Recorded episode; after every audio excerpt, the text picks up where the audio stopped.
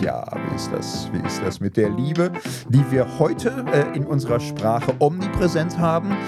Und wie verhält sich das zu Liebe, jesuanisch, biblisch, neutestamentlich? Da müssen wir jetzt noch mal ein bisschen dran, Beziehungsethik. Hm.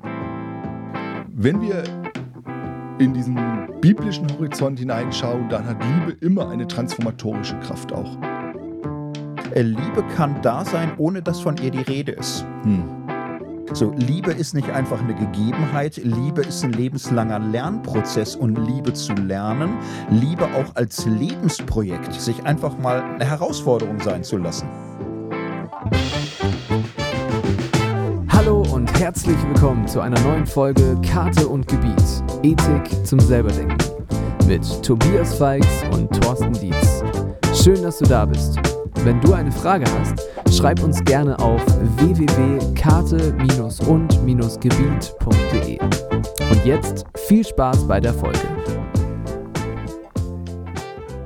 Ja, hallo, herzlich willkommen zu unserem Podcast Karte und Gebiet, der Ethik-Podcast zum Selberdenken.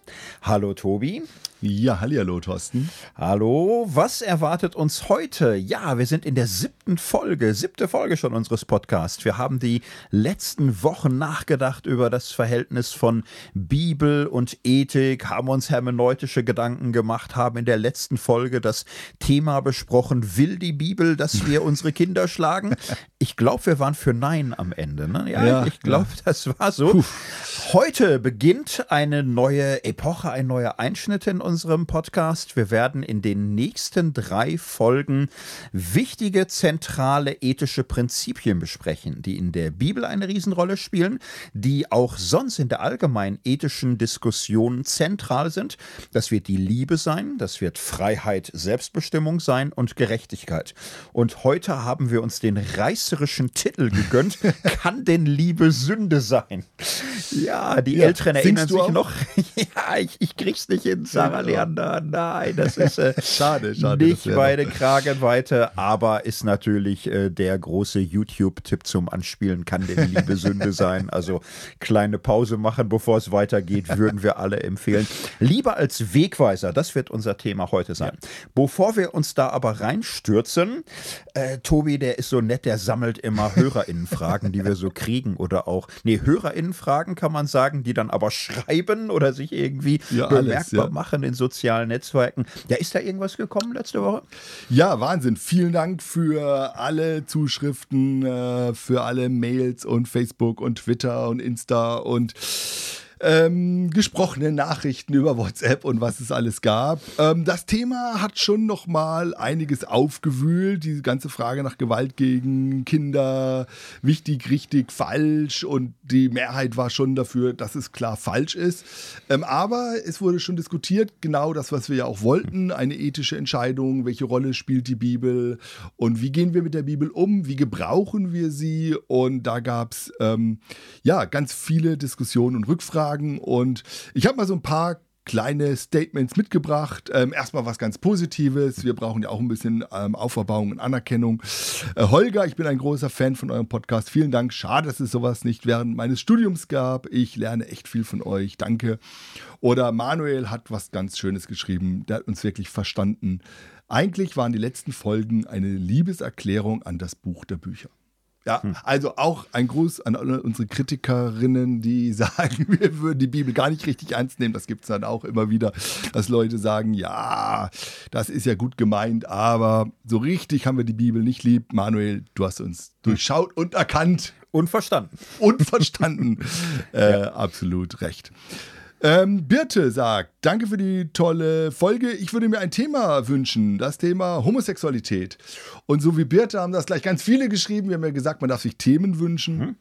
Ähm, das scheint doch gerade ein Thema zu sein, dass äh, viele interessiert. Und das wird heute beim Thema Liebe nicht explizit vorkommen und wir überlegen uns aber mal, ob wir da vielleicht was zu machen. Simon aus der Schweiz hat da noch ein anderes Thema vorgeschlagen, auch noch ein paar andere. Das ganze Frage nach Konsumverhalten, Gerechtigkeit, ethischem Verhalten beim Einkaufen, Fairtrade. Das ist auch ähm, ganz interessant. Oder ähm, Christian hat äh, vorgeschlagen das Thema Abtreibung. Mhm. Auch interessantes Thema, weil er sagt, in den USA ist das sehr kontrovers. Es ist so eine Art Identity-Marker durch die Christenheit. Wie ist das bei uns in Deutschland? Wie gehen wir damit um? Um, nehmen wir auch auf, überlegen wir. Vielen Dank.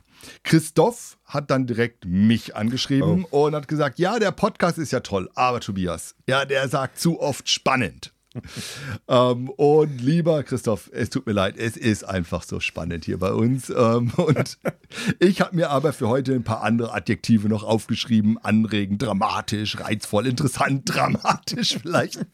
Äh, kann man da äh, aus diesem Fundus versuche ich mal ähm, das. Äh, einfließen ja. zu lassen. Und Thorsten, du darfst mich ja mal korrigieren. Wenn ja. ich etwas aus Versehen spannend finde, vielleicht hast du auch noch ein paar nette Adjektive. Also wenn das heute noch dreimal kommt, dann werden wir irgend so ein Gerät anschaffen, was immer laut trötet. Irgendwie so ein Spannendometer oder so. Und dann machen wir eine Tapete, auf der dann steht inspirierend, verstörend, herausfordernd, entzückend und uns. Aber wir probieren erstmal Bewährung heute. Also Rainer hat auch was Interessantes geschrieben und was sehr Reizvolles.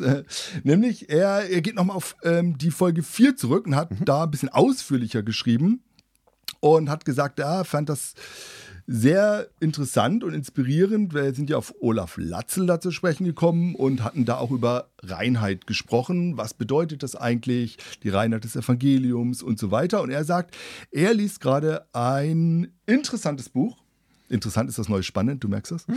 Ähm, und äh, das ist von dem äh, deutschen Philosophen Philipp, Hü Philipp Hübel. Ähm, und heißt die aufgeregte Gesellschaft. Und er sagt, die, in diesem Buch ähm, geht es auch um ganz stark um das Thema Reinheit als Grundelement. Und ähm, das ist interessant, weil ich äh, lese das Buch auch gerade. Hm. Und ähm, äh, fand, da könnten wir im Moment noch ein bisschen mehr drauf eingehen, weil das tatsächlich zu unserem Thema auch ähm, Liebe passt und die Frage, äh, wie gehen wir miteinander um, wie sehen wir Dinge, welche Perspektive nehmen wir ein. Und Rainer hat gesagt, ja, in dem Zusammenhang wäre auch interessant nochmal, ihr habt ja ganz stark Karte und Gebiet, unser Bild, das uns äh, leitet. Vielleicht könnte man nochmal stärker auf den Wanderer und die Wandererin mhm. eingehen, mhm. also die Person. Ähm, wie nimmt die zum Beispiel das Gebiet wahr? Und ähm, das genau beschreibt eigentlich Hübel. Er macht so eine Art Landkarte auf und fragt erstmal, ja, warum gibt es gerade so viele moralische Diskussionen, so viele moralische Urteile und wir haben ja schon mal ein bisschen darüber auch diskutiert und Cancel Culture und einer cancelt den anderen. Und er sagt, naja, Moral ist erstmal emotional, gerade in ist einfach ein sehr starkes Gefühl in so Zeiten der Umbrüche. Ungerechtigkeit verstärkt sich oft. Und ähm, er sagt dann als ähm, gerade Philosoph und ähm, Moralpsychologe, dass wir eben als Menschen immer Kulturwesen sind und die Kultur eben auch ganzheitlich wahrnehmen. Nicht nur kognitiv, sondern auch emotional. Und dadurch gibt es gerade diese ganzen Polarisierungen und Spaltungen und ähm, es gibt eben unterschiedliche Bruchlinien, die sich jetzt eben neue durch neue Normen und Werte gerade verschieben. Und die alten Bruchlinien, die ähm, spielen immer weniger eine Rolle. Und das Interessante ist, dass bei Moral geht es halt immer um eine Entscheidung am Ende, ne? um richtig oder falsch und gut oder böse oder wo positioniere ich mich in dem ganzen moralischen Spiel, was da gerade abläuft. Und er versucht dann eben so eine Landkarte aufzuzeichnen und folgt da so ein bisschen den Kulturpsychologen äh, Paul Rosin und ähm, auch ähm, ähm, Jonathan Haidt, Jonathan Haidt. Mhm. Ähm, Joshua Green und diese Green, Autoren. Ja. Genau. Mhm. Und ähm, und da ist es für die Ethik auch nochmal ganz interessant, weil sie ja sagen, Emotionen spielen für die ethische Entscheidung eine ganz zentrale Rolle. Ja, und da hast du ja auch einiges dazu geforscht, ähm, über Emotionen ähm, äh, und sagen, naja, einmal natürlich Emotionen gilt natürlich erstmal der einzelnen Person, also so eine Ethik der Autonomie, also wo es um die individuellen Wünsche, Bedürfnisse, die alle so mitbringen gehen. Und das ist natürlich erstmal so diese Freiheit des Einzelnen und so weiter, was wir brauchen. Und dann gibt es natürlich die Ethik der Gemeinschaft, ähm, weil eine Person alleine bringt es halt dann doch nicht, ja, das ist dann am Ende doch ein bisschen egoistisch. Und man muss immer gucken, jede Ethik muss natürlich auch Konzepte mitbringen, die um Respekt und Pflichten und Ansehen, ähm, um Lebensgestaltung, um Gemeinschaft, um Gesellschaft auch gehen.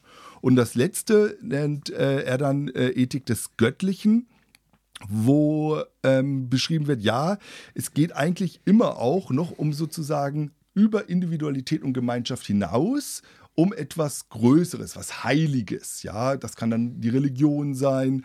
Ähm, und da geht es dann sehr stark um das, was dann auch mit Reinheit und Beschmutzung und auch Ekel äh, beschrieben wird. Und das fand ich ganz interessant. Und der äh, Paul Rosin hat das ein bisschen, sag ich mal, in so eine Landkarte gepackt und hat gesagt, naja, wenn man das die große Geschichte in zwei Teile teilt, dann kann man sagen, es gibt auf der einen Seite so mehr Traditionalisten, ähm, denen geht, die haben drei Schlüsselwerte, das ist Autorität, ähm, Loyalität und Reinheit mhm. und die progressiven Fürsorge, Fairness und Freiheit. Und das fand ich schon mal ganz interessant. Ähm, würdest du das von deinem Blick auch so sehen und ähm, sagen, kann man da so eine, eine ganz grundsätzliche mhm. Aufteilung machen? Also absolut, ich finde das super spannend. Das hat bei uns in unserem Entwurf es leider auch nur zu einer Fußnote gebracht. Wir haben schon 400 Seiten, wir sind schon voll. Aber das ist ja etwas, was Leute wie Jonathan Haidt oder mhm. Joshua Green äh, ganz stark vertieft haben, diese verschiedenen Grundlogiken von Ethik. Die arbeiten mit äh, verwandten Kategorien.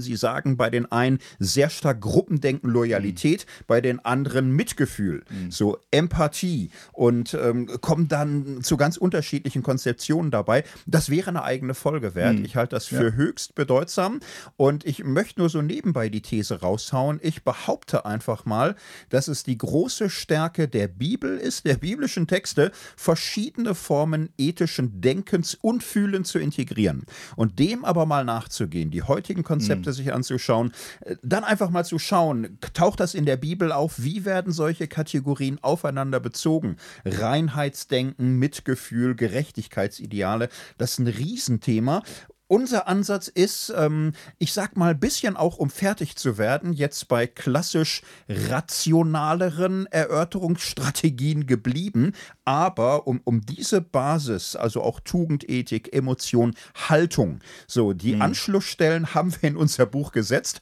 und äh, das ist auf jeden Fall ein Vertiefungsding, da sollten wir vielleicht echt nochmal ran. Ja. Um das abzuschließen, vielleicht noch ähm, den Kreis zu schließen von Reiners Anfrage. Er hat ja da besonders auf diesen Reinheitsaspekt mhm. ähm, hingewiesen. Und Reinheit geht ähm, immer einher mit Ekel. Und die These ist sozusagen, wer ekelsensibel ist, vertritt eher konservative Ansichten. Ja, und Ekel, das geht dann von bestimmten Nahrungsmitteln, Krankheitserregern, Körperausscheidungen äh, bis hin eben zu Tod oder dann moralischen Verstößen ähm, gegen bestimmte kulturelle und moralische Normen und eben ganz stark dann Ekel über bestimmte ähm, spezielle sexu sexuelle Praktiken. Ja?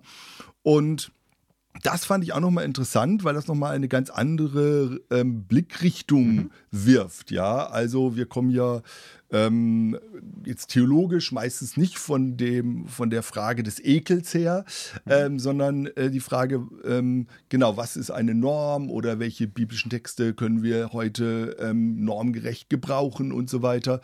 Und ähm, Ekel ist tatsächlich ein sehr starkes mhm. Gefühl und auch ein sehr starker Treiber. Ähm, genauso übrigens wie Scham. Das mhm. ist auch so etwas, wovor schäme ich mich. Das geht oft Hand in Hand. Und das finde ich, ähm, diese Emotionen, das finde ich, ähm, ist nochmal ein sehr guter Punkt. Wie gehen wir damit um? Wie identifizieren wir die? Müssen wir auch über die Emotionen, die wir in ethischen Entscheidungen in uns fühlen? Müssen wir da sprachfähig werden drüber? Mhm. Also das sind interessante Fragen. Vielen Dank. Und da ähm, finde ich, können wir noch mal drauf mhm. äh, schauen, ähm, vielleicht in einer späteren Folge. Das noch mal so als mhm. ähm, Hinweis haben wir wahrgenommen, finden wir super mhm. interessant. Ja. Und gerade diese ähm, Frage nach ähm, Reinheit und Ekel ist eine, die ähm, interessant ist und die wir mitnehmen. Ähm, und das spielt natürlich auch beim Thema Liebe eine Rolle. Mhm. Ja, also ähm, gerade Thema Reinheit, rein in die Liebe, in die Ehe zu gehen, ähm, vor was äh, schäme ich mich, vor was ekel ich mich im Bereich der Liebe und ähm, das ist ein großes Feld. Mhm. Worauf gehen wir denn heute ein? Was ist denn so unser Schwerpunkt? Vielleicht kannst du uns mal so einen kurzen Abriss geben. Die Liebe ähm, in äh, schwierigen Zeiten, wie sieht's aus? Ja die Liebe, ja, die Zeiten sind ja immer schwierig. Ne? Also Liebe ist unser Thema heute. Ja, ähm, wir werden in den nächsten Folgen ethische Schlüsselprinzipien vorstellen. Und ich möchte zunächst mal eine, eine kleine Einführung geben in, dies, in diesen Gedanken. Was sind ethische Prinzipien? Wir haben ja in den letzten Wochen, in den letzten Folgen eine ganze Reihe von Regeln uns angeschaut, von Normen. Wir haben äh, Hierarchie Hierarchie von Normen und Werten uns äh, genau betrachtet, Einzelfälle, allgemeine Regeln und haben in diesem Zusammenhang auch festgestellt, ethische Systeme, ethische Entwürfe, Konzeptionen verfügen offensichtlich über eine gewisse innere Stufung. Sämtliche ethische Systeme verfügen über eine Stufung, dass manche Urteile sehr speziell sind, sehr präzise auf eine Situation, auf eine Herausforderung und da wird eine Norm oder eine Regel gegeben. So, dann gibt es sehr allgemeine Vorschriften, die aber, naja, sagen wir mal, fallspezifisch sind, ne, die sich auf irgendetwas beziehen, was mit Lügen, mit Stehlen, mit äh, den Ruf verderben oder wer weiß was zu tun haben. Und dann gibt es äh, sehr abstrakte, hochstufige Normen, die nicht auf etwas Konkretes bezogen sind, sondern irgendwie universal daherkommen. So, und das kann man in allen möglichen Ethiksystemen nachweisen, dass es diese Stufung gibt. In der Bibel ist es äh, sehr benutzerfreundlich angelegt. Also Jesus zum Beispiel ähm, macht ja ausdrücklich äh, die Frage auf, er stellt sie, was ist das höchste Gebot? Was ist das wichtigste Gebot? Hm. Jetzt könnte man sagen, oh Jesus, du bist auf dem Weg zur Bibelkritik. Es gibt kein wichtigstes Gebot. Alle Gebote sind wichtig. Äh, alles zählt, jedes einzelne Gebot. Da kannst du nicht sagen, wichtiger und unwichtiger. Nein, aber ähm, dass Jesus nicht bibeltreu ist, behauptet ja keiner. Ne? Und, und wenn er sagt, was ist das wichtigste Gebot, dann scheint das eine seriöse Frage zu sein. So, und ähm, er kommt ja dann da auf Antworten, die er jetzt auch gar nicht erfindet. Jesus steht mhm. ja mit dem, was er sagt, ganz auch in der jüdischen Tradition, ganz in den Diskussionen der Rabbiner seiner Zeit. Wenn er an dieser Stelle zum Beispiel sagt, Gott lieben über alle Dinge mit ganzem Herzen, allen Kräften und ganzem Gemüt und den Nächsten lieben wie sich selbst. So, mhm. da stimmen ja jüdische Gesprächspartner auch zu. Also das ist kein Ausreißer oder nicht völlig neu. Aber es ist natürlich ein Statement, dass Jesus sagt, so das ist das wichtigste Gebot. Darin hängen das äh, Gesetz und die, die Propheten. So, und für den christlichen Glauben ist das schon einfach auch sehr spezifisch, sehr besonders Liebesgebot. Ähm, es gibt viele Untersuchungen natürlich über Normen und Werte in der Bibel. Und wenn man das dann vergleicht mit dem Judentum, mit der griechisch-römischen Umgebung und, und all diesen ganzen Dingen, sieht man, das Neue Testament hat äh, lauter Dinge im Grunde gemeinsam. Entweder mit der jüdischen Ethik, teilweise auch mhm. mit der römischen Ethik. Es gibt wenig bis nichts, was es nur im Neuen Testament gibt. Interessanterweise gibt es eine radikale Zuspitzung, mhm. so fast nur im Neuen Testament. Ein bisschen schwierig, ich würde sagen, schon in der jüdischen Debatte ist sie angelegt, aber ähm, die radikale Zuspitzung der Feindesliebe, mhm. so das ist in dieser Form dann doch nochmal, also nicht das Gegenteil zum Judentum so, aber eine Zuspitzung, die Jesus ähm, in außerordentlicher Weise vornimmt. So, und darum ist das natürlich etwas, dem wir uns stellen müssen, wenn Jesus das so macht. Die Liebe ist das höchste, ist das wichtigste Gebot, darin ist alles zusammengefasst ist es natürlich erstmal ein Statement. So, und ähm, wir haben dann geguckt, es gibt ja ein paar Sachen, die Jesus hervorhebt. Er kann dasselbe über die goldene Regel sagen. Hm. So, auch über die sagt er, darin hängen das Gesetz und die Propheten. Es gibt einen Zusammenhang, wo Jesus mit den Pharisäern äh, auch ein bisschen äh, ins äh, wirklich streitbar wird und sagt, ihr gebt den Zehnten und ihr achtet auf Reinheit und ihr grenzt euch ab und lasst das Wichtigste im Gesetz beiseite. Und da nennt er die Liebe, das Recht und die Barmherzigkeit. Also solche Gewichtungen kommen bei Jesus vor. Und ähm, wir haben uns das alles angeguckt und überlegt und so. Ich glaube oder wir sind jetzt nicht zum Schluss gekommen, dass man hier eine, eine absolute, ewige, klare Abgrenzung machen kann von ähm, Prinzip und ähm, wichtigen Regeln. Da, da ist schon ein bisschen ein gewisser Fluss bei. Wir haben aber drei äh, besonders hervorgehoben mit Kapiteln, nämlich Liebe, Freiheit und Gerechtigkeit. Das sind aus unserer Sicht Prinzipien, die sich durch die ganze Bibel hindurchziehen. Hm. Und es sind Prinzipien, die nicht nur in einzelnen Fragen mal hilfreich sind. So, also so etwas wie du sollst nicht stehlen ist äh, nicht unwichtig oder überflüssig oder nachrangig oder so. Es ist total wichtig. Es hat aber seinen Bereich. Es ist für einen bestimmten Bereich ganz zentral und in vielen anderen Bereichen, naja, greift es gar nicht. Da, da hat es nichts mit zu tun. Liebe, Freiheit, auch im modernen Sinne, so von auch Selbstbestimmung, so und Gerechtigkeit, das sind aber Normen, die, soweit wir sehen, auf jede mhm. mögliche ethische Herausforderung bezogen werden können.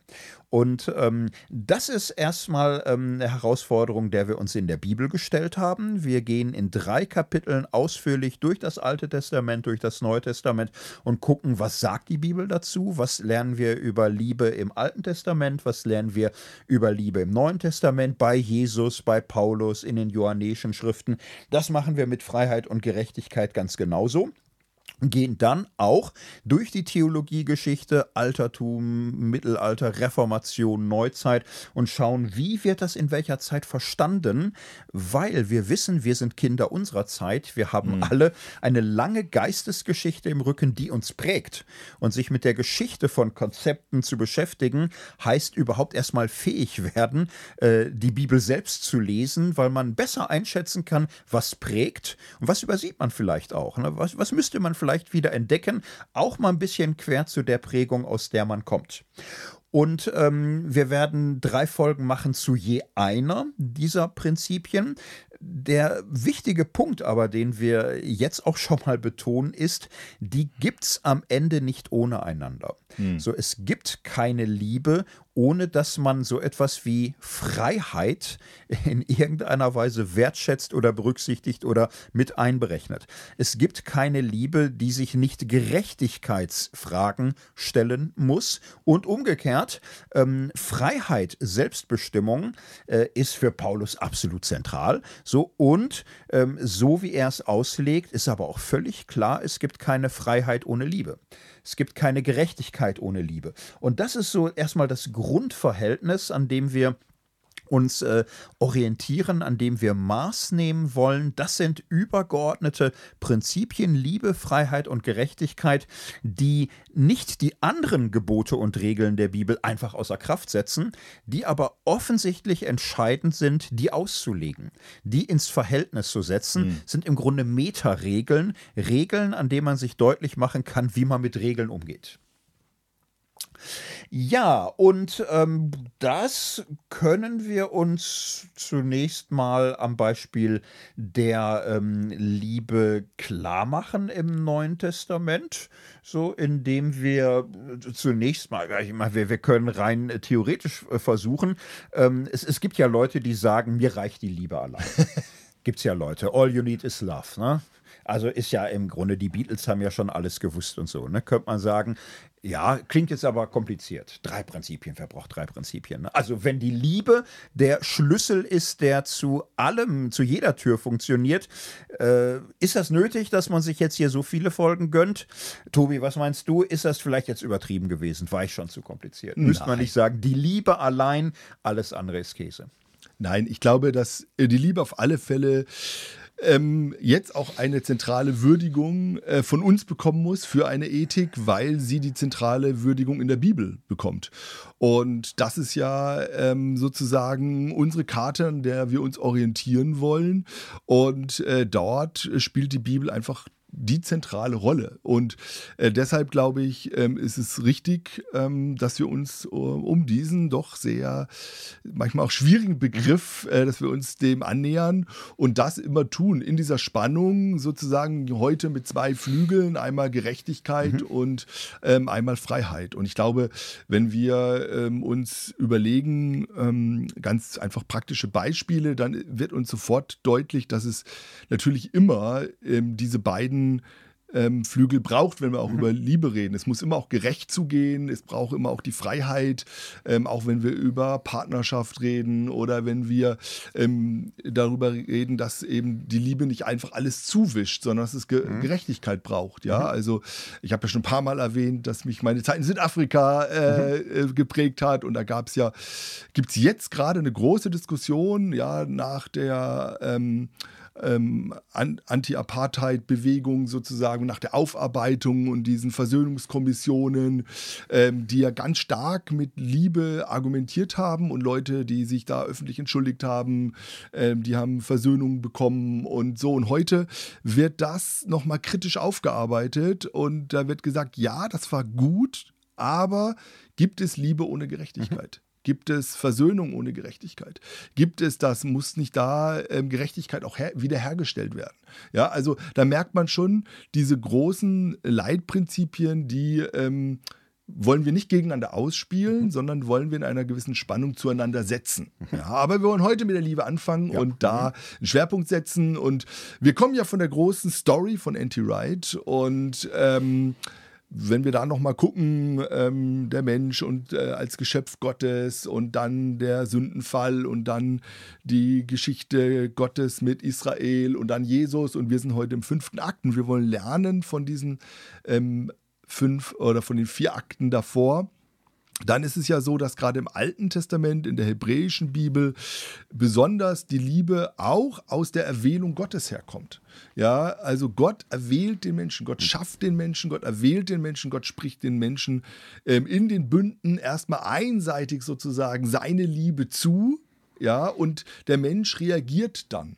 Und das ist eigentlich ähm, die große Story, auf der alles andere aufbaut. Und das zeigt sich dann auch natürlich ähm, ähm, in, in, in vielen Situationen und äh, vielleicht am zugespitzt bis heute im Schema Israel, ja, höre Israel, der Herr ist unser Gott, der Herr allein und du sollst den Herrn, dein Gott, lieb haben von ganzem Herzen, von ganzer Seele und mit aller deiner Kraft. Ja, also dieses äh, ganzheitliche Verständnis, ähm, was schon tief im Alten Testament verankert mhm. ist, was die Lebensgrundlage war, ähm, auf dem alles andere aufgebaut hat und wo dann auch diese große Liebesbeziehung zwischen ähm, Gott und seinem Volk aufgebaut mhm. war. Ja, also das ist ja, ähm, ich glaube, ich habe das mal äh, gesagt in einer der Folgen, ähm, es lohnt sich ähm, unter diesem Liebesaspekt ähm, das Buch Hosea zu lesen. Mhm. Ja, es ist, es ist so spannend, wie Gott wirbt, ja, ähm, um die Liebe seines Volkes, ja, und ähm, die ganze Sprache ist schon eine Sprache der, der Liebe und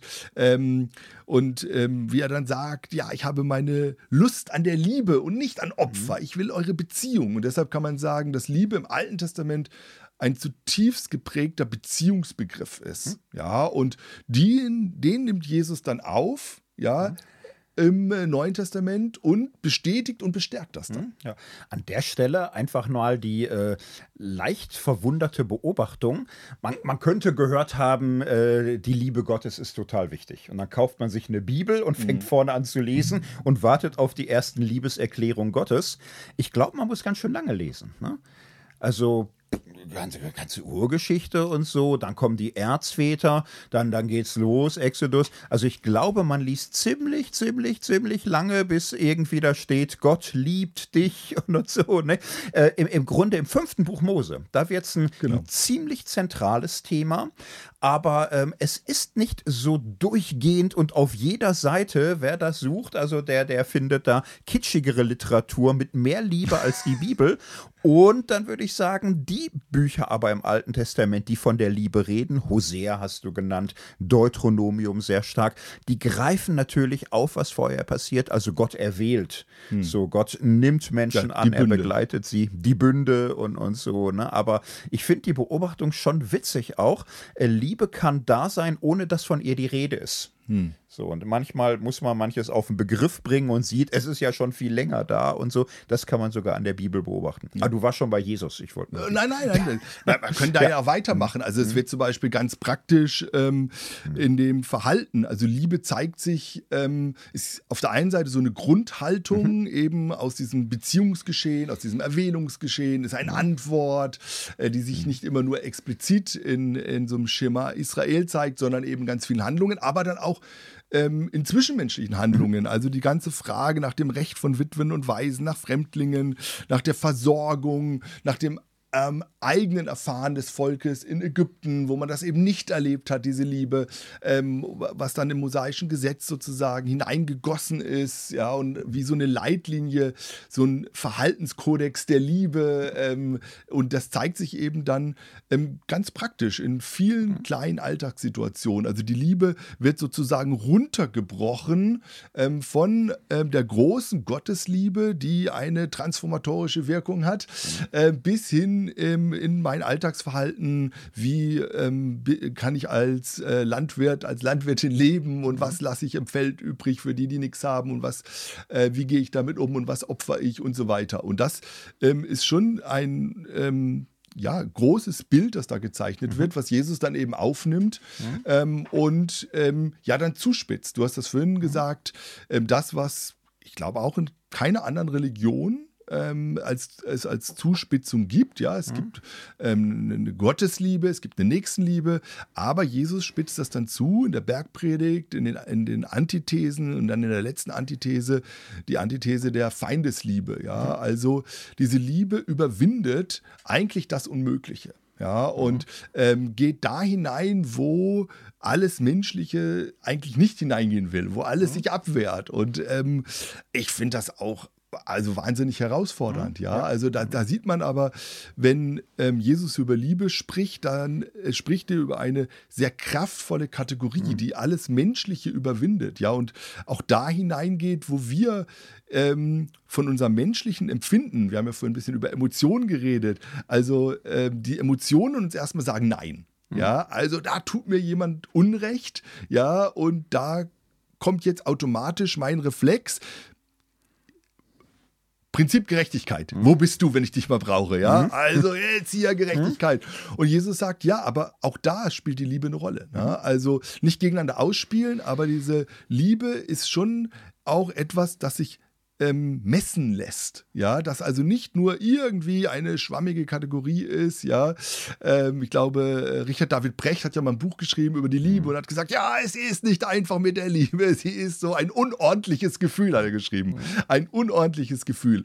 Ähm, und ich glaube, das ist, wird in der Bibel schon sehr viel mehr konkretisiert und kategorisiert und sehr viel klarer gemacht. Und das finde ich ist schon wichtig auch für uns, wenn wir über ethische Prinzipien reden. Ähm, wo kommt das vor? Wo gilt das? Wie können wir das anwenden als eine Haltung?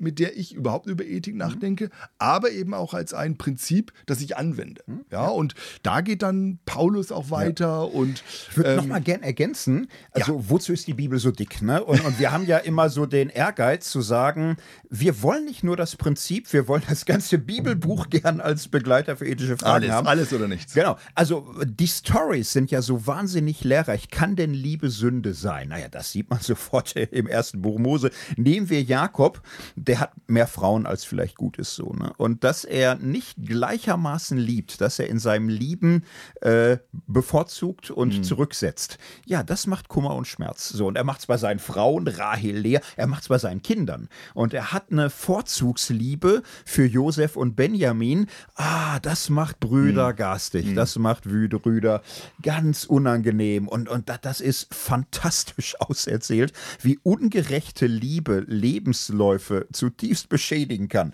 Und äh, darin entsteht auch ein Bild nicht, von tiefer Liebe, sehr tiefer Liebe, aber ungerechter Liebe. Mhm. Und auch welche Probleme das nach sich ziehen kann. Wir könnten in Davids äh, Leben dieselben Geschichten sehen, wie er auch Frauen und äh, Kinder äh, ungleichmäßig liebt. Und äh, man sieht, welche Verletzung und welche Eifersucht und welche Racheorgien das freisetzen kann. Äh, Gottes Liebe in diesem Sinne als gerechte Liebe, das ist schon mhm. ein ganz schönes Statement. Mhm. So, also Gerechtigkeit gehört unbedingt dazu. Und jetzt kann man fragen, naja, aber ist Gerechtigkeit nicht das, was irgendwann auch die Liebe begrenzt? Nämlich dann, wenn Liebe nicht erwidert wird, wenn sie vergolten wird mit Verachtung, mit Hass, ist das der Punkt, wo die Liebe erkaltet und wo sie stirbt. So, und das ist mhm. ja der Punkt, dass äh, Gott an seiner Liebe festhält, auch angesichts ihrer Ablehnung und Verneinung. Und da ist mhm. Hosea natürlich tatsächlich ein totales Schlüsselbuch, weil hier deutlich wird, äh, Gottes Liebe ist gerecht, sie ist aber auch grenzenlos in einer mhm. Weise, wie es Elternliebe manchmal ist und oft auch nicht.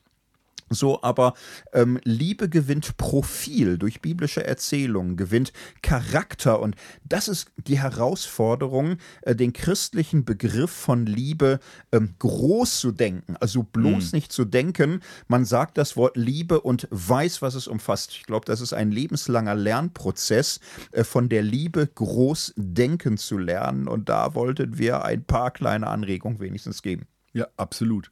Und ich finde, ähm, das macht Jesus ja. Hm, Jesus ja. macht die Liebe groß, ja. Äh, du hast vorhin gesagt, das höchste Gebot, ja, das Doppelgebot der Liebe, die Zuspitzung der Feindesliebe, die Erfüllung des Gesetzes und der Propheten, äh, wo Jesus sagt, ähm, es wird irgendwie nicht abgeschafft. Nein, im Gegenteil, es wird jetzt erfüllt, ja. Ähm, und da geht Paulus dann weiter und ähm, sagt ähm, auch nochmal im Römerbrief, ja, die Erfüllung, die Liebe ist die Erfüllung des Gesetzes, ja. Und ähm, das ist erstmal ein ganz starkes, zentrales, ethisches Grundprinzip, ähm, das sich dann in ganz vielen kleinen Anwendungen auch zeigt, mhm. ja. Und ähm, das ist ähm, ja dann tatsächlich, äh, finde ich, ähm, sehr, sehr spannend und ähm, ist für uns dann auch die Frage, wie gehen wir damit um und ähm, wie wollen wir äh, das jetzt auch als ein Prinzip nehmen, das mhm. uns hilft in den verschiedenen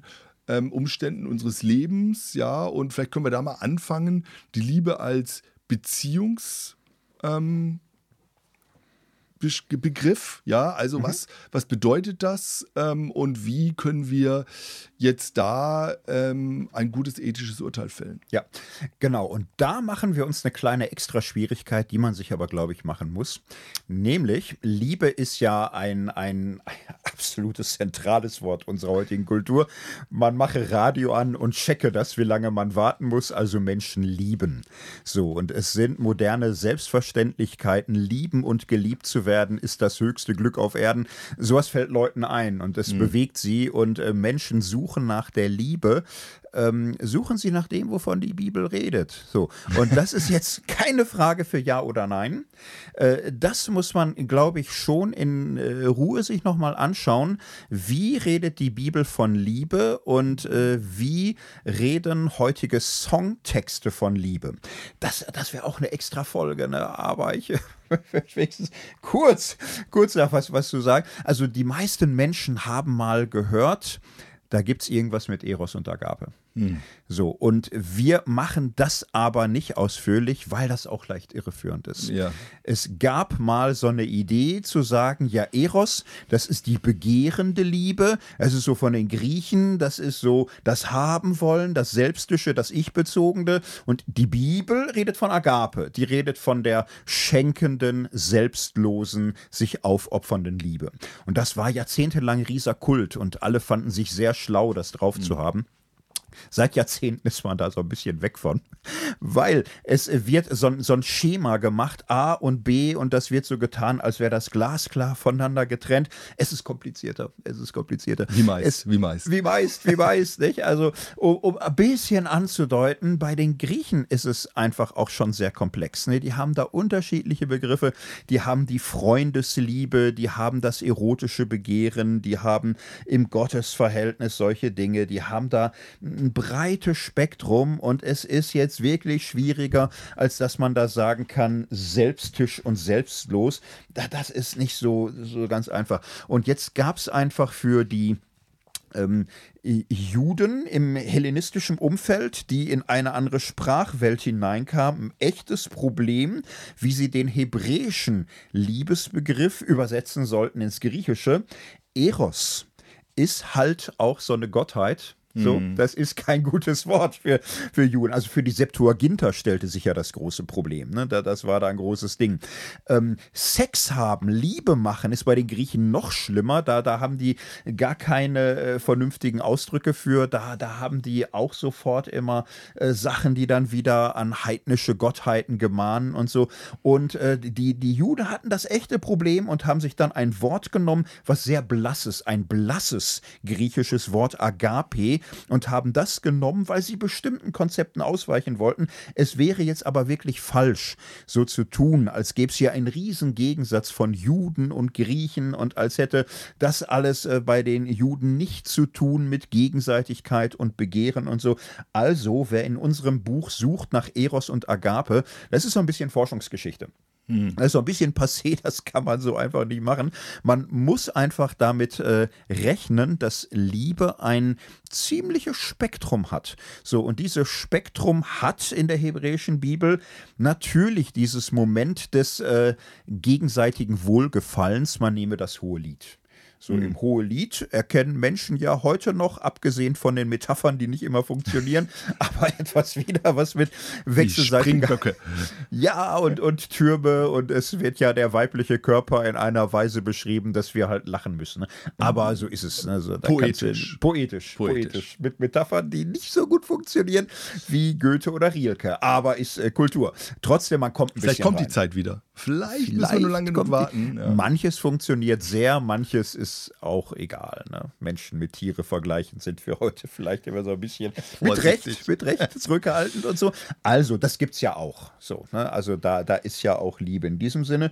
Und aber es gibt eine Zuspitzung der Liebe, die natürlich im Neuen Testament äh, durch Jesus geprägt ist. So, das ist hm. äh, der Punkt im äh, neutestamentlichen Hohelied der Liebe, 1. Korinther 13. Das legen wir, glaube ich, auf ein paar Seiten gleich aus, wo, wo man schon sagen kann, Paulus nimmt hier Maß am Leben Jesu und Liebe ist hier der Weg ans Kreuz. Ne? Das ist mhm. wirklich das eigene Leben geben um der Sünder willen, um der Feinde willen und das ist die Höchstform, das ist die radikalste Form von Liebe ohne dass man deswegen jetzt, was weiß ich, elterliche Liebe, Freundesliebe, eheliche Liebe und so weiter sagen müsste. Das gibt es im Neuen Testament gar nicht. Da ist immer nur Selbstaufopferung so das, was eigentlich da ist. So, und was wir aber heute am Start haben, ist romantische Liebe, nenne ich es jetzt mal. Also etwas, was wir seit dem 18. Jahrhundert alle irgendwo kennen und von dem ich schon auch sagen würde, das ist ein Weltexportschlager. Soweit ich das, ich war noch nicht überall, aber ich kriege so mit, selbst Bollywood oder so. Mhm. Sämtliche Kulturen lernen im Moment äh, via Hollywood, via Netflix äh, das schätzen, was wir seit dem 18. Jahrhundert als Liebe kennen. Mhm. Ja, Tobi, was würdest du sagen? Was ist romantische Liebe? Hättest du da spontan Assoziationen zu? Ja, also es ist natürlich erstmal ähm, etwas, was vielleicht das Besondere war, es war auch eine individualisierte, emotionale Liebe. Ja, also Leute haben äh, sich für die Liebe entschieden, haben sich von der Liebe treiben lassen. Ähm, und ich glaube, das war ähm, sicherlich etwas, was ähm, ganz stark war und ist und bis heute auch ein, ein Motiv darstellt von Liebe, wenn wir darüber reden. Ähm, aber ich finde, das zeigt auch, wie sich dieser Begriff tatsächlich über die verschiedenen Jahrhunderte und Epochen immer wieder äh, verwandelt hat und unterschiedlich auch, auch gesehen worden. Ich habe ähm, vor einiger Zeit das spannende Buch von Eva Illus gelesen, mhm. Warum Liebe wehtut. Mhm. Ähm, wir gucken ja meistens Liebe, also wir natürlich als Theologen auch so theologisch drauf, ja, gehen nur durchs Alte und Neue Testament und sagen, was war es, glaub, mhm. wie hat es Jesus verstanden und Paulus. Und dann reden wir über Liebe eben auch sehr psychologisierend, ja, und, und gucken, wie kann das funktionieren und wir sind verheiratet und wir wir lieben unsere Frauen und unsere Töchter und ähm, wie, wie ähm, was sind da für Fallstricke und wie funktioniert das mit der Liebe über die Zeit und so weiter und so fort. Und das sind ja sehr gerade sehr starke psychologische Sichtweisen. Und Eva Illus ist Soziologin und lehrt an der Universität in Jerusalem. Und sie hat ähm, ein explizit soziologisches Buch geschrieben, ja, und hat gesagt, so schreibt am Anfang, dass sie äh, mit tausende Gespräche geführt hat über dieses Thema Liebe und am Ende fassungslos war über das Chaos, das sie vorgefunden hat, weil es eben so schwierig ist, weil auf der einen Seite ähm, dieses zeitgenössische, ähm, romantische da ist und auf der anderen Seite ähm, alles sexuell gefüllt wird. Und ähm, dass ähm, das aber zu einer Spannung führt, die ähm, über alle Beziehungen, auch mhm. unterschiedlichen Beziehungen, da ist sie erstmal völlig ähm, ähm, offen, ähm, zu Schwierigkeiten führt. Mhm, und ja. ähm, sie sagt dann, ähm, es ist, schreibt dann, es ist eine lange und laute Litanei des Jammerns und Stöhnens, wenn man über die Liebe nachdenkt. Ja. Ich würde da gerne noch mal kurz zwischen, weil, also wir haben, wir sind jetzt in einer Phase, wo wir Folgekosten der Liebe langsam abzahlen müssen. Aber das war ja eine Riesenentdeckung. Ne? Ja. Also die, die Literatur des späten 18. Jahrhunderts ist ja in einem Liebesrausch. Und diese Entdeckung der Liebe als Höchstwert, so dass mhm. es das Erstrebenswerte ist, äh, lieben heißt glücklich werden, nicht lieben können ist der Tod. So, das und das ist ja etwas, was ganz tief Menschen prägt, Liebe als höchste Sehnsucht und man muss sich einfach klar machen, das ist neu das, das ist wirklich neu. Das, daran leiden die in der Bibel irgendwie gar nicht. Mhm. Du, du hast eine große Normalität in der Antike, ja, dass man heiratet, dass man Kinder kriegt, dass man seine Kinder liebt. Wenn man Glück hat, liebt man auch seine Frau und äh, die Frau liebt auch den Mann. Und es geht da aber nicht drum. Mhm. Das, das, ist nicht so. Es ist mehr funktional. Ist, ja, es ist funktional und es, es ist, ist eingebettet. Genau, es ist ökonomisch, ja. es ist Status, es hat was mit zu tun mit ähm, Status in der Gesellschaft, aber auch Erbschaft und mhm. all die dies und dass die Liebe als persönliche Erfüllung definiert wird. In diesem Sinne, dass zwei Menschen wechselseitig voneinander erwarten, das Wichtigste füreinander zu sein. Das ist für die Antike echt krass. Also für den normalen Griechenrömer ist die Frau nicht das Wichtigste. Er hat viele Freunde, die ihm wichtiger sind eigentlich und so. Die Frau das Wichtigste, das ist sehr speziell oder der Mann das Wichtigste. Die Ganzheitlichkeit, also die Erwartung, dass man einander sexuell, seelisch und intellektuell anzieht. Mhm. So, dass man einander körperlich, aber auch seelisch in, in irgendeiner Weise als Quelle immer neuer Faszination, Anziehung oder so dient. Das wird mehr oder weniger erwartet. So, mhm. das, äh, das Erwarten, das suchen Menschen und sie sind da auch nicht so bereit, Kompromisse einzugehen wie früher. Und äh, das jetzt als Prozess zu begreifen, also also zu sehen, das ist eine lebenslange Geschichte, das sommert und wintert, das hat verschiedene Stufen und so, äh, dass man da ganze Romane mitfüllen kann. Ne? Mhm. Das, das hat die alte Welt alles so nicht bei.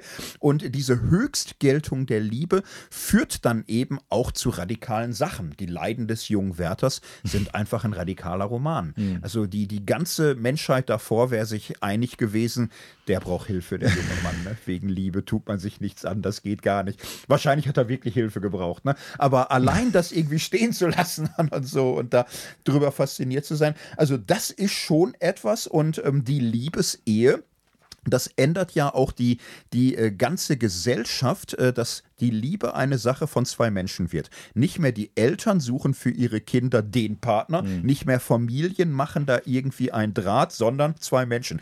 Ich las neulich in Indien, gab es einen Fall, eine Hochzeit, die Braut stirbt während der Hochzeit. Ah ja, hat er die, die Schwester geheiratet. Ja, hat er die Schwester. Pragmatische so, Lösung. Das ist noch alte Welt. Ne? Ja. Also da hätten früher gesagt, ja, tragisch, aber war wahrscheinlich mhm. die beste Lösung irgendwie. Ne?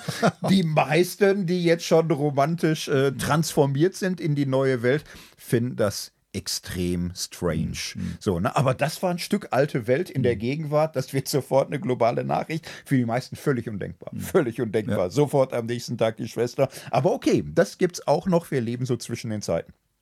So, Eva Illus ist jetzt an der Stelle, wo man sagt, wir wollen alle glücklich werden, die Liebe ist der Weg. was für Probleme kann man da kriegen? Ich dachte, hm. jetzt wird alles gut. Ja, genau.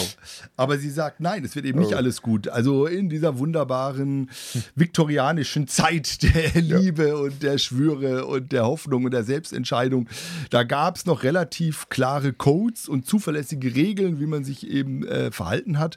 Und äh, sie sagt, es ist komplizierter geworden, ja. Und die Moderne und der Triumph der Liebe, ähm, der geht sozusagen durch alle Instanzen und ähm, es ist aber nicht nur romantisch, sondern ähm, durch zum Beispiel diese ganze äh, Frage des Internets ähm, wird Liebe auf der einen Seite körperlos, ja, sexualisiert ähm, und auch ein großer Heiratsmarkt, ja, und das ist ja auch ein bisschen Ironie der Geschichte, ja, also hm. man kommt, äh, man hat sich mühevoll und freudig befreit von der Auswahl der Eltern zur autonomen Liebe, um jetzt bei äh, den äh, äh Parship und Konsorten sich seine hm. Partner wieder aussuchen zu lassen, ja, also ähm, das äh, nur mit anderen Mitteln, ja, hm. jetzt sind es eben nicht mehr die Eltern, sondern die Algorithmen, ähm, die man füttert mit ähm, Antworten und so weiter und ähm, es gibt sozusagen jetzt einen Siegeszug von neuen Kriterien und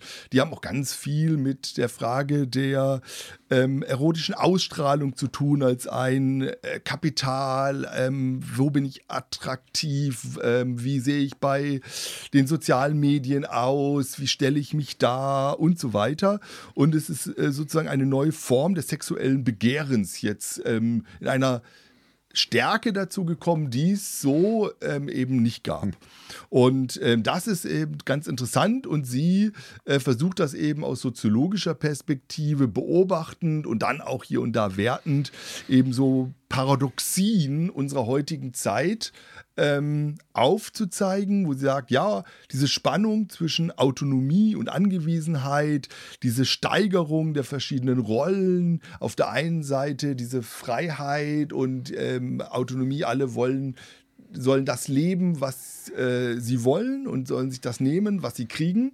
Und auf der anderen Seite aber auch eine ganz große Sehnsucht nach Verbindlichkeit, nach Angenommensein ähm, und nach Gemeinschaft ähm, und so weiter. Und das ist eben ähm, tatsächlich oft eine Spannung, die viele dann nicht mehr zusammenbekommen mhm. und wo dann, wie sie das sagt, Liebe oft im Chaos endet. Ja, mhm. also eine Person verlässt die andere und sie sagt, die Verlassene fühlt sich schuldig. Ja, das ist so eine Psychologisierung und wie gehen wir damit um und was bedeutet das denn?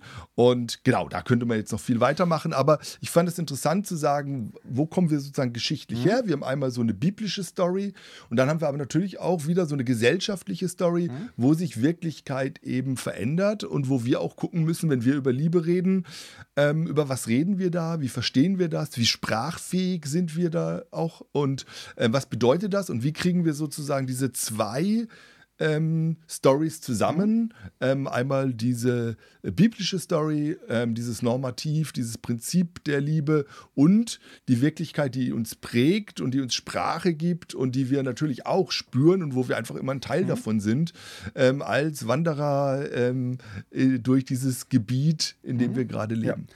Genau, und ich mach's mal ganz hart, nicht? Also, in welche Räume weist uns Liebe in der Bibel? Man könnte sagen, naja, A, Politik. Mhm. Du sollst den Fremden lieben. Mhm. Liebe hat zu tun mit Integrationspolitik, mit Respekt, ja, mit Wertschätzung des Fremden, mit äh, Arbeit an Verständigung. Äh, Witwen und Waisen sollst du lieben. Nicht? Es geht um Soziales, es geht um Politisches. Liebe hat zu tun mit Gottesdienst. Du sollst Gott lieben mit allen Sinnen, mit ganzem Verstand. Der, äh, der Gottesdienst soll Liebe zu Gott ausstrahlen. Liebe hat mit Kirche zu tun. So, die Brüder sollst du lieben, die Schwestern wahrscheinlich auch, die Geschwister so. Nicht? Es, es geht um diese ganzen Dimensionen, die heute keinen romantischen Klang haben. Hm. Politik, Kirche, mhm. Gottesdienst und so. Das liegt in der Bibel aber sehr, sehr nah. Heutzutage ist die Erstassoziation zur Liebe das Private, das mhm. Persönliche, das Individuelle, das Gefühl. Und das Gefühl, ich äh, halte jetzt gar nichts davon, wie manche es tun, darüber irgendwie abfällig, herabsetzend, abschätzig zu sprechen. Das ist ein, ein Kosmos von Sinn und Bedeutsamkeit und Wert. So kann man nicht äh, hoch genug schätzen, diese ganze Welt. Und es ist eine Welt, mhm. diese ganze Welt von äh, Beziehungen und Flugzeugen in Bauch und Herzschmerz und der besetzt gegenwärtig die Sprache der Liebe und wir wollen den ernst nehmen und kommen da auch gleich drauf, aber Liebe in der Bibel ist mehr. So und unser Liebeskonzept arbeiten wir so aus, dass es für politische Fragen, für Umweltethik, für Sozialethik, für alle möglichen Sachen ein Kriterium ist. Hm. So, und heute aber kommen wir doch noch ein bisschen zu sprechen auf Kann denn Liebe Sünde sein? Das berühmte Lied von Sarah Leander. Naja, da geht es nämlich genau um diesen Anspruch, moderne Liebe, wo äh, sie im Liedtext im Grunde mehr oder weniger deutlich macht, wenn du richtig liebst, ja, dann hast du keine Fragen mehr. Sie sagt, jeder kleine Spießer macht das Leben mir zur Qual, denn er spricht nur immer von Moral. Und was er auch denkt und tut, man merkt ihm leider an, dass er niemand glücklich sehen kann. So, und dann singt sie wieder mit lächelndem Gesicht, kann die Liebe Sünde sein und so. Und nein, natürlich nicht, nicht. Oder lieber will ich sündigen mal als ohne Liebe sein. Mhm. Die Liebe ist im Grunde die große Verheißung, die große Erlaubnis, die große Allesgutmacherin. Wer der Liebe folgt, dem kann es nicht mehr viel gehen. Mhm. Tja, wie ist das? Wie ist das mit der Liebe, die wir heute äh, in unserer Sprache omnipräsent haben? Und wie verhält sich das zu Liebe, jesuanisch, biblisch, neutestamentlich? Da müssen wir jetzt noch mal ein bisschen dran, Beziehungsethik. Hm. Ja, also, äh, und da teilen sich natürlich auch die Meinungen. Also, ähm, die einen ähm, würden genau zustimmen und würde sagen, ja, wir müssen einfach nur äh, lieben und alles ist gut. Und Liebe sagen, und tu, was du willst, Augustin. Liebe, genau, äh, das ist doch zutiefst, äh, genau, wenn, wenn, Augustin das sagt, dann äh, muss es doch stimmen. Ähm, Nein, also ich glaube, dass das tatsächlich äh, die, die große Frage ist, wie gehen wir damit um? Und ähm, ich ich skizziere mal so drei Richtungen, mhm. ähm, so drei Typen, die sich so ein bisschen daraus identifizieren lassen. Dann können wir darüber ein bisschen ins Gespräch kommen, was mhm. so äh, da das für und wider ist und was wir vielleicht daraus lernen können. Mhm. Also ähm, diese eine, jetzt Sarah Leandra äh, dafür und alles ist gut und Liebe, also so mhm. wird man heute nennen, ähm, Verhandlungsmoral. Ja, also zu sagen, solange du niemand schadest, ja, ist das doch gut. Es verhandeln zwei Leute und die ähm, haben eine ähm, Übereinstimmung, äh, dass sie sich lieben und dann ist eigentlich alles ähm, äh, richtig und dann ist in dieser Partnerschaft ähm, auch alles okay. Ja, also das Kriterium, man redet miteinander, ähm, man willigt ein und dann ist alles gut. Ja, und ähm, sozusagen das Gegenteil ist, nein, da, es braucht eine gewisse Grundordnung.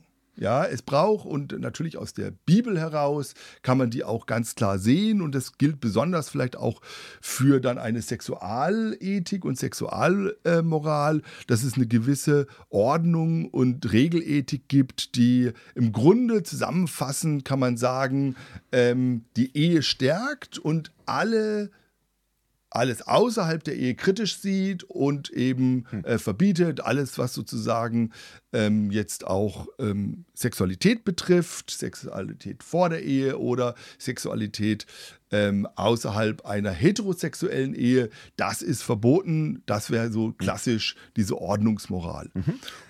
Und an der Stelle einfach nur noch mal ganz kurz, also ein bisschen schematisch könnte man sagen. Die Frage ist, wie gestalten wir dieses Lebensphänomen Liebe? Die einen würden sagen durch Freiheit so durch Selbstbestimmung, durch Konsens, genau. durch Verhandlung. Und das, was zwei Menschen wollen und wofür sie sich äh, freiwillig entscheiden, das ist gut. Und dann kann man heiraten und das wieder auflösen und man kann das offen gestalten oder nacheinander oder. Aber in Freiheit und Konsens ist alles ist gut. alles möglich. Die anderen würden sagen, Nein. da, da, da, da gibt es keine Freiheitsspielräume. Du brauchst rechtliche Ordnung. Also du brauchst ein starkes Konzept von Gerechtigkeit, was im Grunde genau definiert in diesem diesem Zusammenhang ist Sex erlaubt, in diesem Zusammenhang äh, ist lebenslange Beziehung gegeben. Jedes außerhalb ist böse. Halte dich an die Ordnung und mhm. innerhalb der Ordnung darfst du lieben, was immer du darunter verstehst. Mhm. So bei den anderen Liebe, Hauptsache in Freiheit. Mhm. So und, und das sind zwei ganz klare äh, hm. Typen, die gibt es heute. Genau, also wenn wir das jetzt nochmal in unserem Dreierschema mhm. sehen, ähm, Liebe auf der einen Seite in der Spannung zwischen Gerechtigkeit und in der Spannung zwischen Freiheit und Autonomie, dann würde die Ordnungsmoral und Ordnungsethik eben ganz stark auf diesem Gerechtigkeitsflügel sein und diese Verhandlungsmoral, Verhandlungsethik ganz stark von äh, auf dieser Freiheit und Autonomie. Äh, Flügel, ja. Und jetzt ist die Frage, wenn wir die zwei erstmal nehmen, äh, was würdest du denn sagen, sind denn jeweils die Stärken und Schwächen davon? Das würde ich bei beiden würdigen und zunächst mal würde ich sagen, die Ordnungsmoral. Man könnte sie schon äh, klassisch christlich nennen. Das hat sich in der Kirche breit entwickelt und natürlich hat das Christentum, würde jetzt schon sagen, eine starke Affinität zur Institution der Ehe. So, und das wird hier und da mal runtergebügelt und man sagt, ja, in der Bibel ist das aber nicht zu finden. Ja, finde ich aber ehrlich gesagt schon.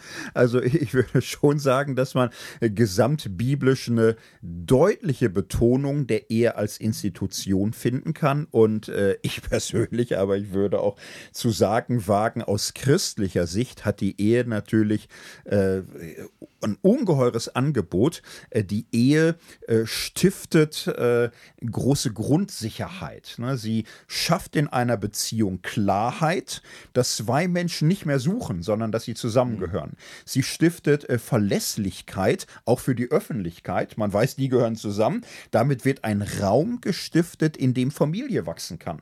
So durch Ehe hat man auf einmal, man hat Schwiegereltern, man hat Schwägerin, man hat Schwager, man hat Nichten, man hat Neffen und man weiß sich einander als Lebensbegleitung verpflichtet und man hat einen Raum, wo selbst Kinder kommen können oder Adoptivkinder oder Pflegekinder, aber in dem Bewusstsein, das hier ist ein stabiles Zuhause. So, das ist eine Form, da kannst du dich drauf verlassen, das bleibt. Und wenn Pandemie ist, sind das die einzigen, die du treffen darfst oder so. Das ist deine Homebase und so. Und das sind doch ganz, ganz, ganz viele Stärken und darum gibt es das. Und darum mhm. ist das ja ein Riesenerfolgsmodell auch durch die Jahrtausende. Mhm.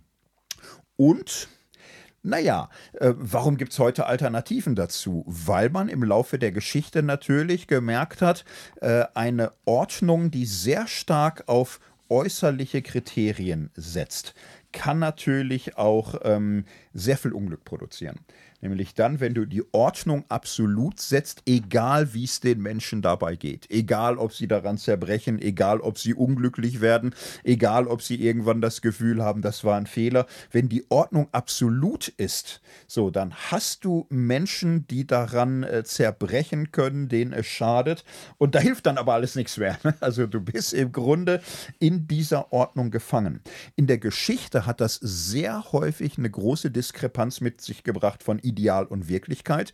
Und das kann man menschheitsgeschichtlich ja nun wirklich sehen, dass die offizielle Moral und die tatsächliche Praxis der Menschen oft weit auseinandergeklafft hat.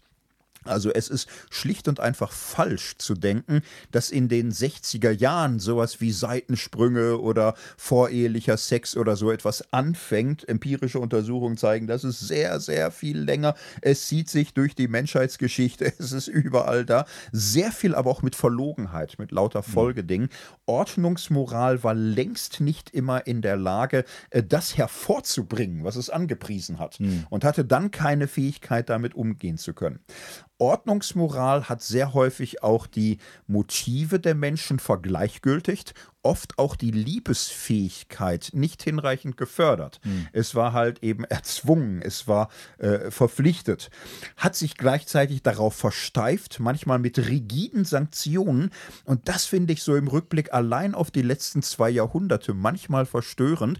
Man tut ja manchmal so, als hätte die gute alte Zeit noch eine intakte christliche mhm. Ethik gehabt. Jetzt könnten wir 19. Jahrhundert durchgehen. Nicht? Also europäische Christenmenschen haben Kolonialreiche mhm aufgebaut, haben Menschen versklavt, aufgebeutet, aber die Ehe stand im höchsten Ansehen. Sie haben Nationalismus gefeiert, sie haben einen furchtbaren Weltkrieg vom Zaun gebrochen. Sie haben die eigene Nation für das Höchste gehalten, aber die eigene Nation stand im, äh, äh die, die, die Ehe, stand ja. im höchsten Ansehen. Nicht? Mhm. Manche wurden Nazis, äh, waren äh, bereit für totalitäre Systeme, die Menschen verfolgt haben, äh, die ähm, Juden, Sinti und Roma, Homosexuelle grausam verfolgt und getötet haben, aber die christliche Ehe stand in höchstem Ansehen. Also mhm. ähm, die, das ethische Hierarchiegefühl Gefüge der Christenheit vor den letzten 50, 60 Jahren. Das ist ja keine Story, die heute noch ausschließlich beeindruckend ist. Äh, man konnte sich manchmal versteifen auf eine rigide Sexualethik und gleichzeitig in unzähligen mhm. Fragen äh, großzügig bis blind und verblendet zu sein. Das ist einfach ein großes Problem. Sodass ich sagen würde, Ordnungsethik, ja, hat absolut ihre Punkte, ihre biblisch begründeten Aspekte ohne Institution glaube ich schon auch, ist so etwas Hochvolatives und Chaotisches wie Liebe äh, nicht gut lebbar. So aber von der Ordnung allein eine Gestaltung der Liebe zu erwarten, das geht in die Irre. Hm.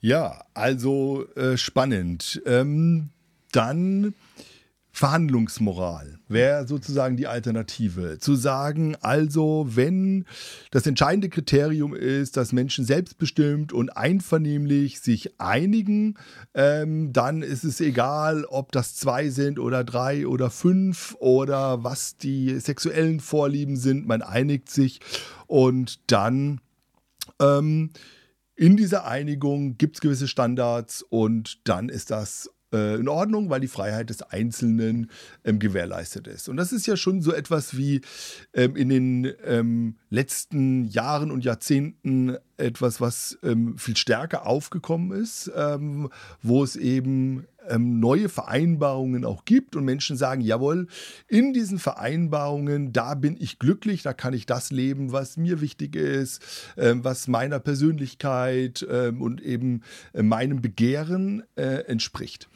Und ich glaube, da kann man auch ganz viel lernen. Also zum Beispiel diese ganze Frage der Sprachfähigkeit, also über die eigenen Gefühle, Bedürfnisse, über das eigene Begehren ähm, sprachfähig zu werden, eben nicht zu sagen, naja, ich bin in einer Ehe sozusagen mhm. und jetzt müssen wir eben gucken, wie wir da zurechtkommen, sondern zu sagen, was sind denn, was ist denn da in mir, ja, ähm, und wie kann ich denn darüber mit anderen ins Gespräch kommen, wie kann ich mir selbst auf die Schliche kommen und so weiter.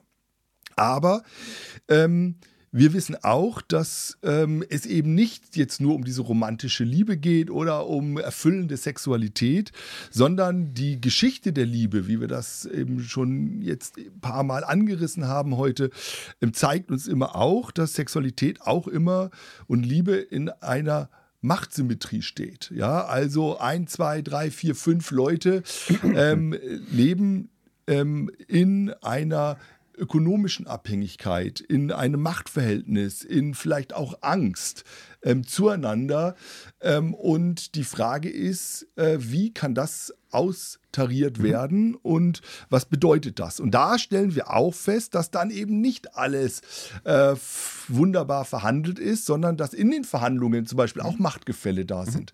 Ja, und dass hier eben dadurch sexuelle Belästigung, Anzüglichkeiten, Übergriffe, ja, die ganze MeToo-Debatte ähm, tatsächlich vielleicht sogar verstärkt werden. Ja, weil eben die Rollen auch unklarer sind, weil sie verhandelt werden müssen und weil Leute aus einer ähm, gewissen sozialen Erwünschtheit Dinge tun, die sie eigentlich vielleicht auch gar nicht wollen. Oder in einem System sind, wo bestimmte Machthierarchien da sind ähm, oder ökonomische Abhängigkeiten, ja, wo man sagt, naja, gut, ist vielleicht jetzt von meiner Seite nicht die große Liebe, aber mhm.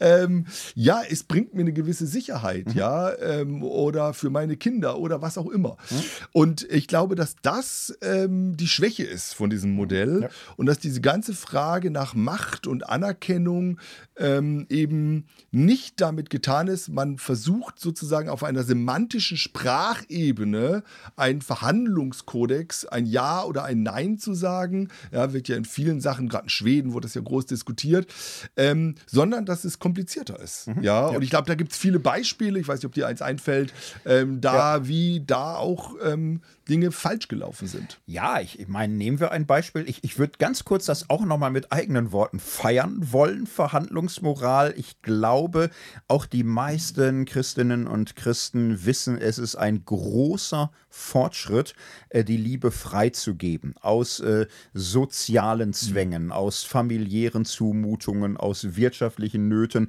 Also jeder Roman von Theodor Fontane arbeitet sich quälend daran ab, wie schrecklich es ist, äh, heiraten zu müssen gemäß Stand und äh, Adelsverpflichtung und Geldverpflichtung und Effi Briest geht über die Wuppe. Hauptsache, die, die Liebe ist an die Kandare und, und dann wirklich zu sagen, nicht Freiheit und äh, lieben wen ich möchte und Glück wird. Also, mhm. ich, ich glaube, die meisten verstehen, dass das gut ist und man konnte dieses Freiheitsprinzip total überreizen.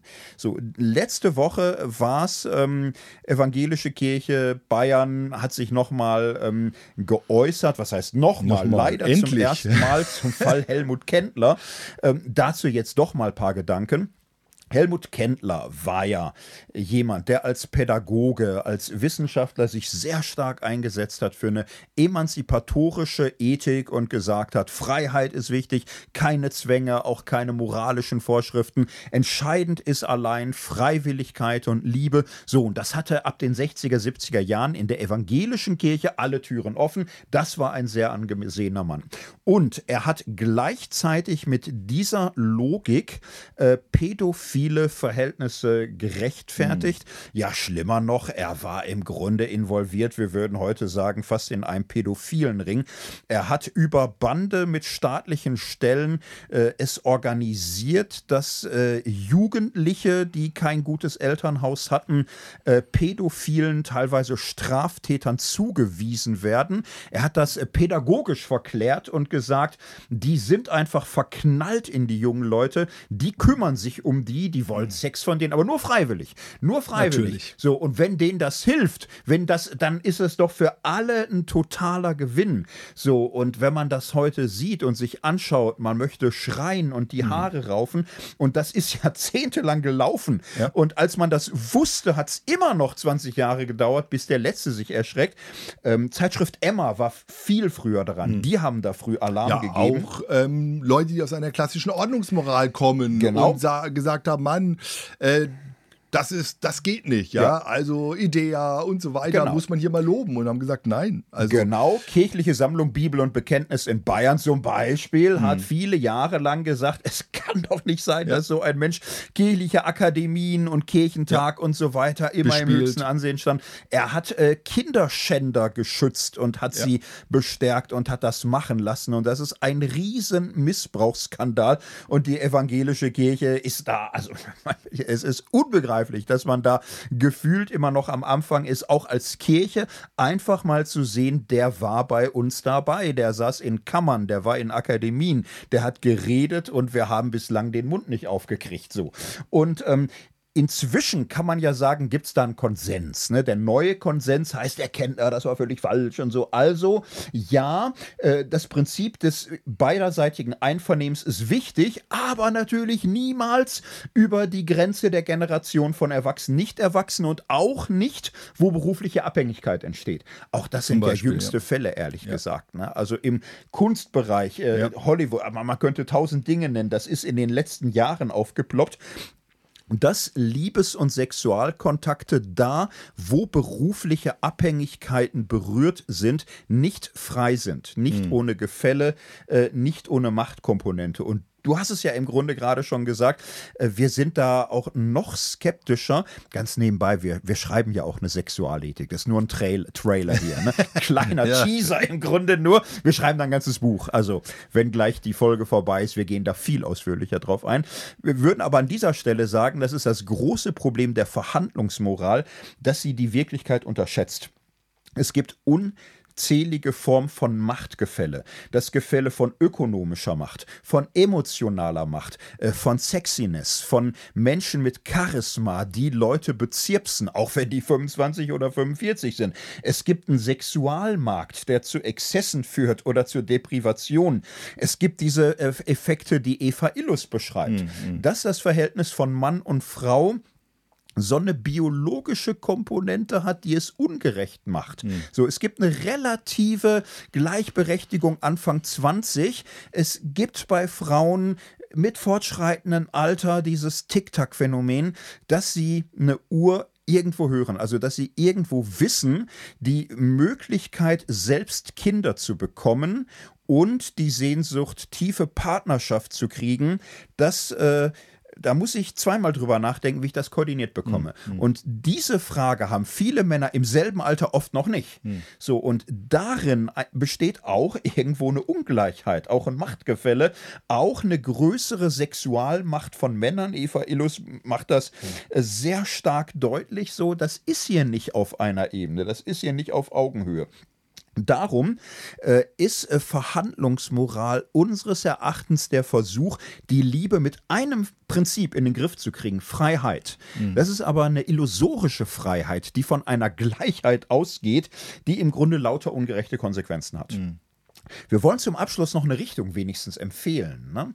in welche Richtung man das denken könnte. Genau, also zu sagen, so, jetzt haben wir die zwei großen Richtungen Pro und Contra und äh, wie das immer so ist, wir wollen natürlich aus allem das Gute und wir würden das eben eine Beziehungsethik nennen. Ja, also wie können wir auf der einen Seite Autonomie ähm, und Freiheit und Selbstbestimmung aufnehmen und dem gerecht werden und auf der anderen Seite ähm, Liebe und Gerechtigkeit auch in einer gewissen Form ähm, zusammenbringen. Ja, und ähm, das funktioniert eben nur, wenn ähm, die, wenn der Liebesbegriff sozusagen aus dieser Beziehungsebene auch, auch, herauskommt und man da in einem ständigen Prozess, auch in einem Kommunikationsprozess ist und äh, versucht da ähm, miteinander ein gemeinsames Leitbild auch zu haben. Mhm. Ja, und ähm, das ist ja unser Leitbild, ist ja so ein bisschen unsere Story, äh, von der wir kommen. Und ähm, hier in dieser ähm, Leitbildethik vielleicht, in, in dieser Beziehungsethik, da wie man das schafft, gemeinsam Liebe, Gerechtigkeit und Freiheit in einer kreativen Spannung äh, miteinander ins Gespräch zu bringen und aufrechtzuerhalten mhm. und nicht ähm, sozusagen links und rechts ähm, in nur Gerechtigkeit, Ordnung oder eben nur äh, Freiheit, Autonomie, Selbstbestimmung ähm, zu zerfallen. Ja, mhm. und ähm, genau, vielleicht kannst du uns da zum Abschluss noch ein gutes Beispiel geben, ähm, wie wir äh, das jetzt ähm, versuchen umzusetzen. Also nur ein paar Andeutungen, das Buch wird deutlich länger als die Minuten. Nein, aber ähm, jüngst erschien Eberhard Schockenhoff, Die Kunst zu lieben, mhm. unterwegs zu einer neuen Sexualethik. Das ist schon ein super Buch, weil man bei ihm wirklich sagen kann, dass er einen Weg dazwischen sucht. Er sucht den Weg zwischen, also das Schema ist jetzt von uns diese Vereinfachung, so nicht zwischen einer Ordnungsmoral und einer Verhandlungsmoral. Beides hat ja unaufgebbare Stärken. So, und die Entdeckung der Freiheit ist für ihn als katholischer Theologe erstmal ganz wesentlicher Punkt. Das will er schon einbringen. Eine rigide katholische Sexualmoral, die oft den Menschen, den Einzelnen, nicht gerecht geworden ist. So, und was schockenhaft großartig macht, ist, dass er überhaupt erstmal auch die Geschichte der Ethik, äh, der Geschichte der Liebe ausmalt. Und das ist so ein Problem der Ordnungsmoral, dass sie sehr häufig auch schon der biblischen Sexualethik einfach nicht gerecht wird. Mhm. Die hat dann vor vereinfachtes Schema draus gemacht, äh, was in tausend Fällen im Grunde der vielfältigen Art und Weise, wie die Bibel damit umgeht, äh, stets immer nur verkürzte, vereinfachte Regeln entgegenstellt. Das, das funktioniert so einfach nicht.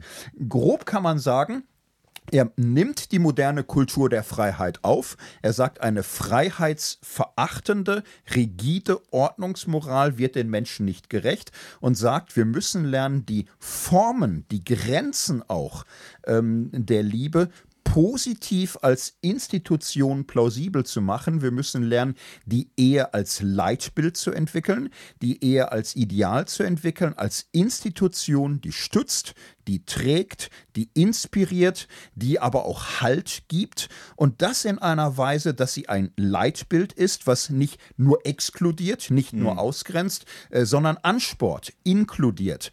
Auch weiß, es gibt Grauzonen. Man kann auch mal an Dingen scheitern, aber es ist wichtig, sich auf einen Prozess einzulassen, äh, an der Liebe äh, Maß zu nehmen und die Liebe, naja, als Ziel zu entdecken. So, Liebe ist nicht einfach eine Gegebenheit, Liebe ist ein lebenslanger Lernprozess und Liebe zu lernen, Liebe auch als Lebensprojekt, sich einfach mal eine Herausforderung sein zu lassen. Äh, als Mann und Frau, auch aber auch bei Schockenhoff, Mann und Mann, Frau und Frau, äh, sich einzulassen auf einen lebenslangen Prozess, Liebe zu lernen in der Gestalt der Ehe, in der Gestalt der Familie. Das ist etwas, wozu er Mut macht im Blick auf die biblische Geschichte, im Blick auf die Kirchengeschichte, so dass die Einseitigkeiten von Ordnungsmoral und Verhandlungsmoral äh, deutlich werden, aber auch die Stärken von beiden Seiten zusammenkommen. Da sitzen wir dran. Das ist noch viel Arbeit, aber mhm. warten wir es ab. Genau, und zum Abschluss vielleicht, ähm, wenn wir in diesen biblischen Horizont hineinschauen, dann hat Liebe immer eine transformatorische Kraft auch.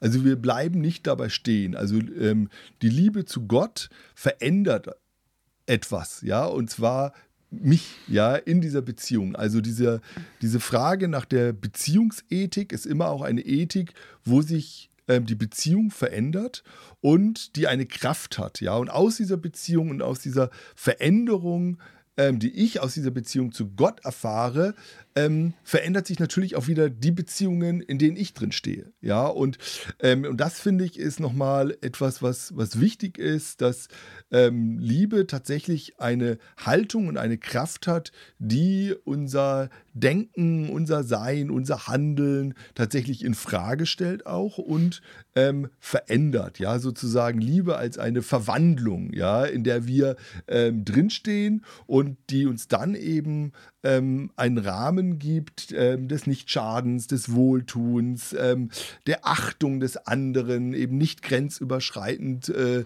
in, in den anderen hinein zu lieben, sondern die Autonomie des anderen äh, zu achten und so weiter und mhm. So fort. Also das finde ich ähm, ist ähm, auch, auch so von der Bibel her, von dieser Story her, eine große Kraft auch und ein etwas, ähm, ähm, wenn man nochmal von den Bünden kommt, sozusagen eine Segenskraft mhm. Gottes, die uns auch positiv hinein, ähm, positiv hineinspricht in all diese Irrungen und Wirrungen um die Liebe.